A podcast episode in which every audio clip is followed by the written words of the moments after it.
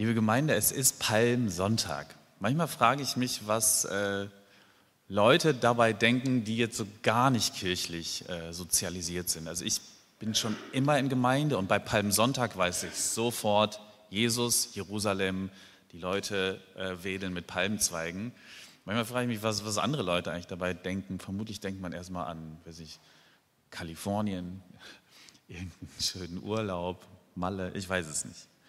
Ähm, für alle, die den Palmsonntag nicht so viel sagt, der Gunnar hat es schon gesagt, es läutet die Karwoche ein mit dem Einzug Jesu in Jerusalem und es läutet eine Reihe von letzten und intensiven Ereignissen ein, die Jesus da noch erlebt.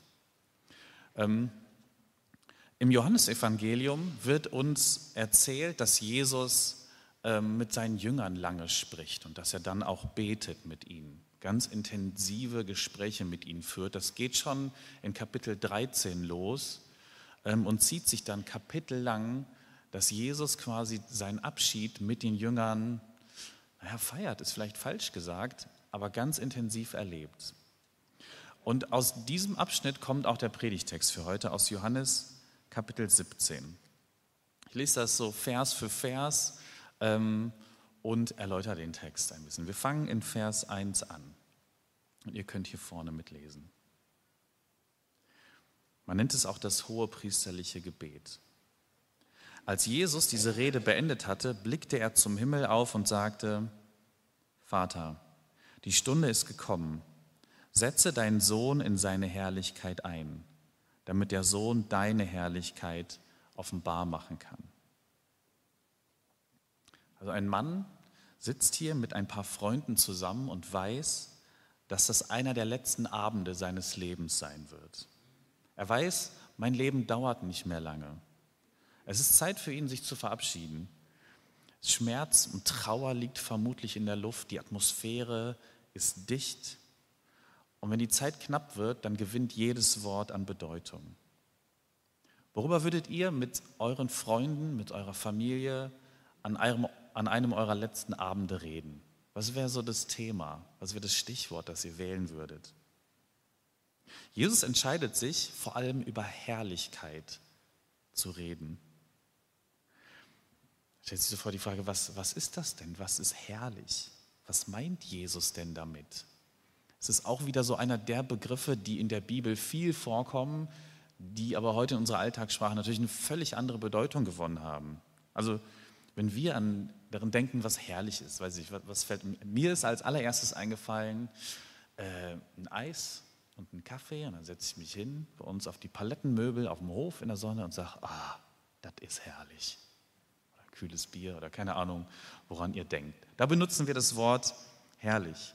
Für uns ist herrlich oder sind herrlich so Dinge wie, äh, oder alles, was schön ist, was angenehm ist, manchmal auch Dinge, die spektakulär sind. Also zum Beispiel Urlaub, Feierabend oder auch der Blick von der Zugspitze, da sagen wir, das, ist herrlich.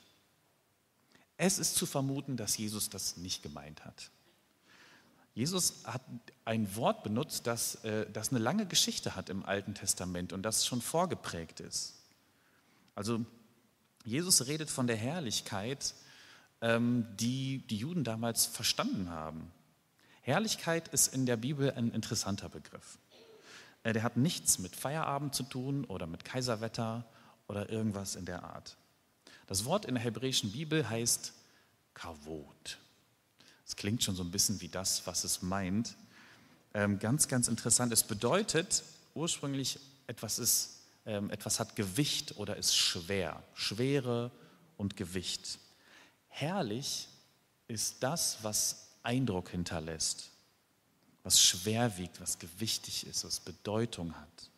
Was gewichtig, also was wichtig ist. Und was kann wichtiger sein als Gott selbst, als Gottes Erscheinung, als das, was Gott uns zeigt? Es geht also gerade nicht um irgendwas Flüchtiges, was im nächsten Augenblick auch schon wieder weg ist äh, und am nächsten Tag ist der Feierabend auch vorbei, dann geht es wieder auf die Arbeit, ähm, sondern es geht um Gott selbst um seine Herrlichkeit, um seine Erscheinung, darum, wie wir Gott wahrnehmen. Um eine Erscheinung, die eindrücklich und die gewaltig und die schwerwiegend ist. Wir haben uns in den letzten Wochen in der Bibelstunde mit Mose beschäftigt. Mit dem, äh, vor allem aus 2. Mose haben wir ein paar Texte gelesen und es war total interessant, äh, mal wieder zu lesen und darüber nachzudenken, wie Gott eigentlich damals dem Volk Israel am Berg Sinai zum Beispiel erschienen ist. Ähm, wenn man das mal ganz bewusst liest und darüber nachdenkt, es ist total ähm, erschütternd, erschreckend, wortwörtlich.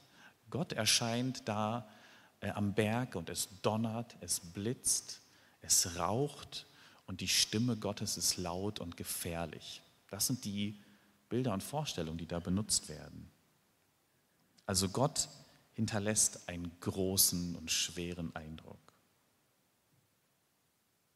Das ist Gottes Herrlichkeit. Jetzt steht hier, ähm, es geht um Gottes Herrlichkeit, also setze deinen Sohn in seine Herrlichkeit ein, also in, in die Herrlichkeit des Sohnes, damit der Sohn deine Herrlichkeit offenbar machen kann.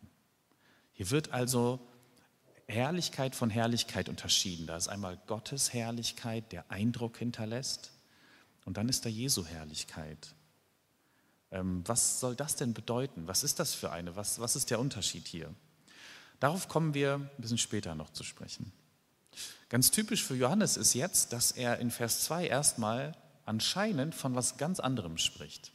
Wir lesen weiter. Du hast ihm ja die Macht über alle Menschen gegeben, damit er denen, die du ihm anvertraut hast, ewiges Leben schenkst. Und das ewige Leben besteht darin. Punkt, Punkt, Punkt. Steht so nicht in der Bibel. Das habe ich jetzt gemacht worin besteht denn das ewige Leben? Ich finde es ganz interessant, hier abzubrechen, ähm, weil ihr vermutlich diesen Satz nicht auswendig kennt. Ähm, ich hätte es jetzt nicht auswendig gewusst. Ähm, worin besteht das denn jetzt? wie geht der Text weiter? Es ist ein bisschen fies an der Stelle abzubrechen.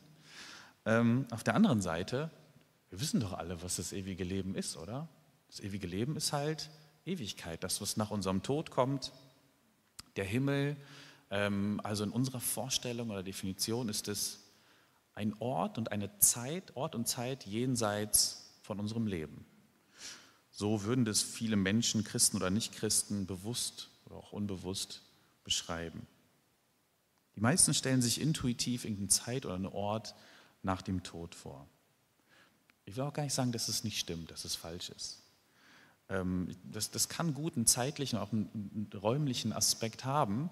Das überlasse ich äh, ganz euch.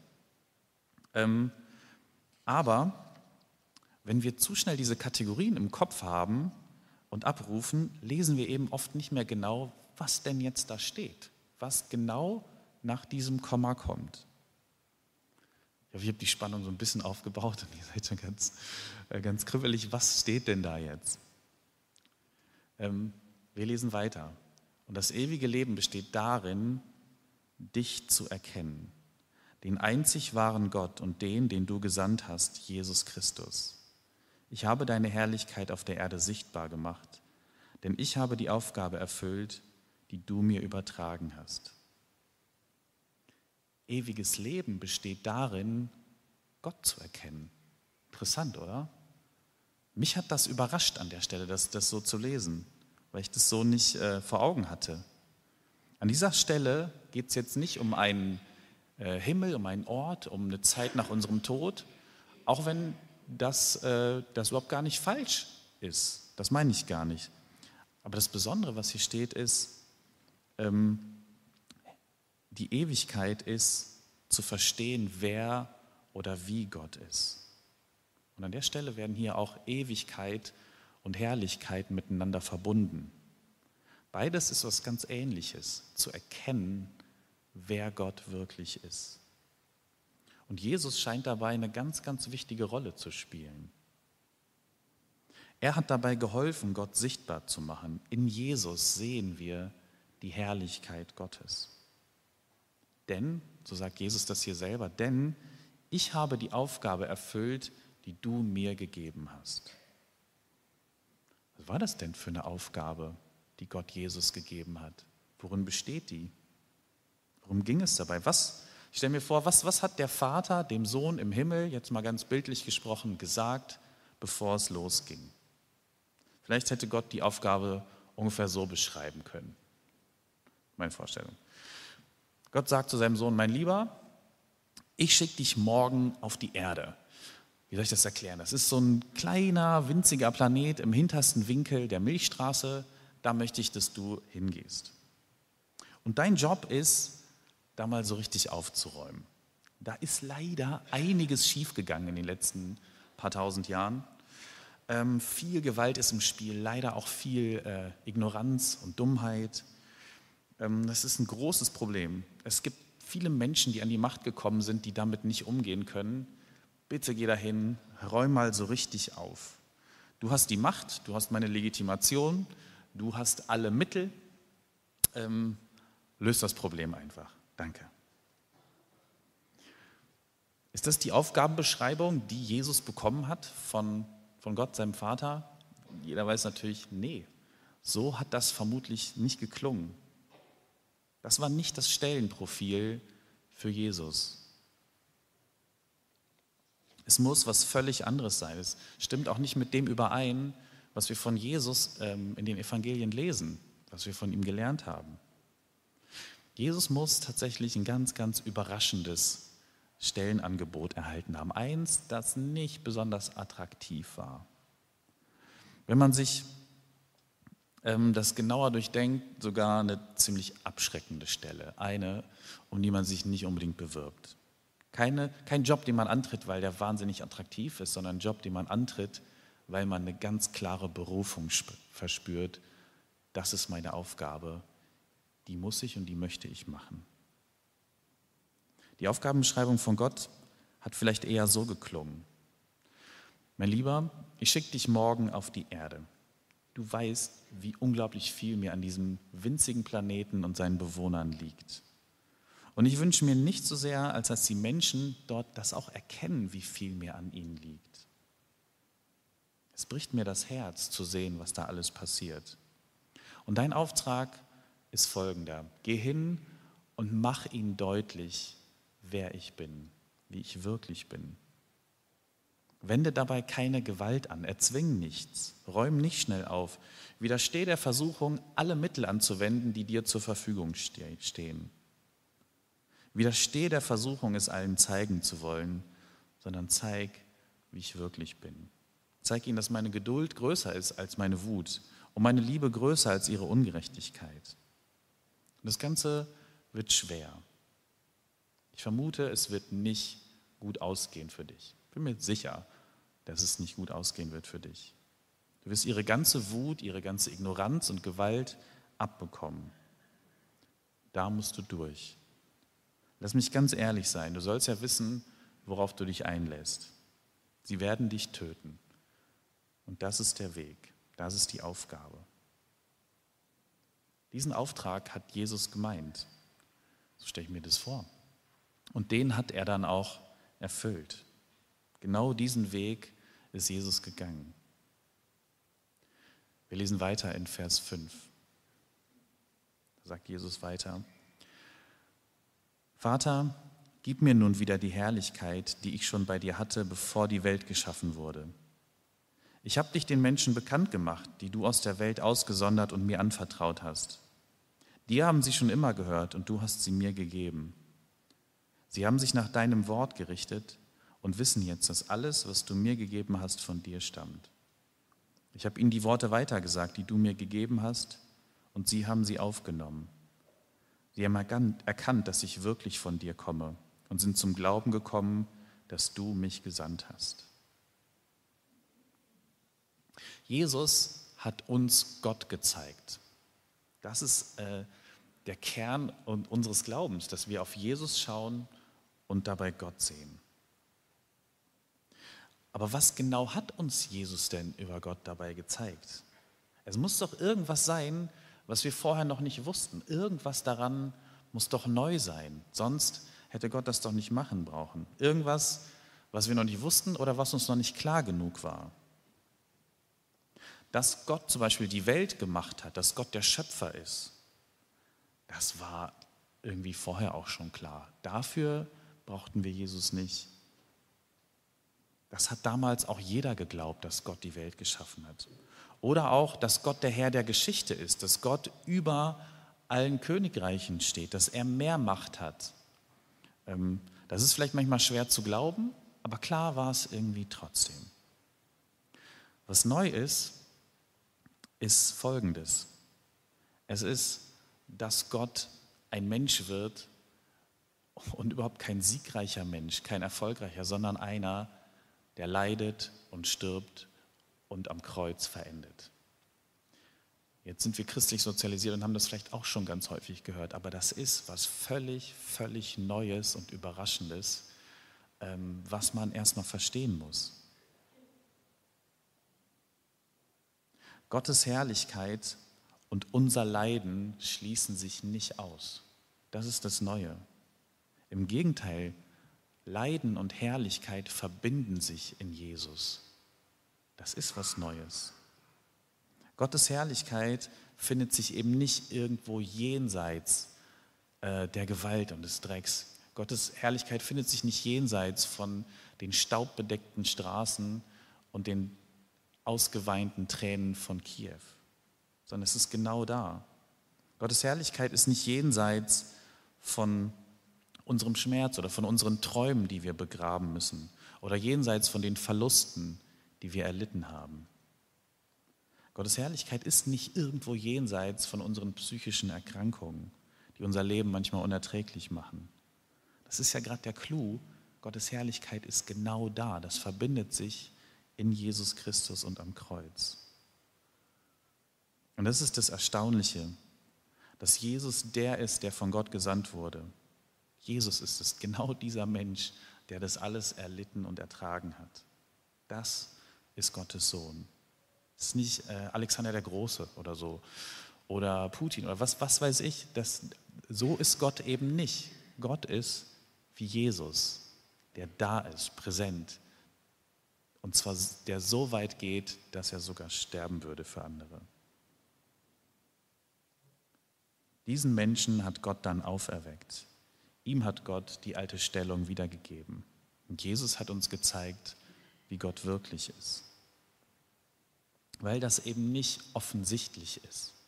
Vielleicht habt ihr das alles schon hundertmal oder zweihundertmal gehört, aber es ist eben nicht offensichtlich, dass Leiden und Sterben zu Gottes Herrlichkeit gehören. Das geht gegen jede Intuition. Dabei ist es schon lange angekündigt worden. Wir haben in der Lesung Jesaja Kapitel 52 gehört, wo ähm, angekündigt wird, angedeutet wird, dass, ähm, oder wo von einem Knecht, von einem Diener Gottes gesprochen wird, der leiden muss. Und dass das irgendwas mit der Herrlichkeit Gottes zu tun haben muss.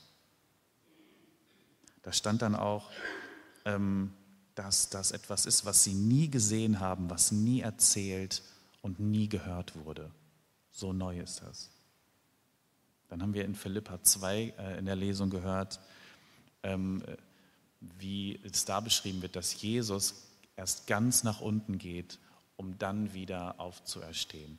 Dass genau das der Weg ist, den Gott uns äh, zeigt, auf dem es Erlösung gibt und auf dem es Vergebung gibt.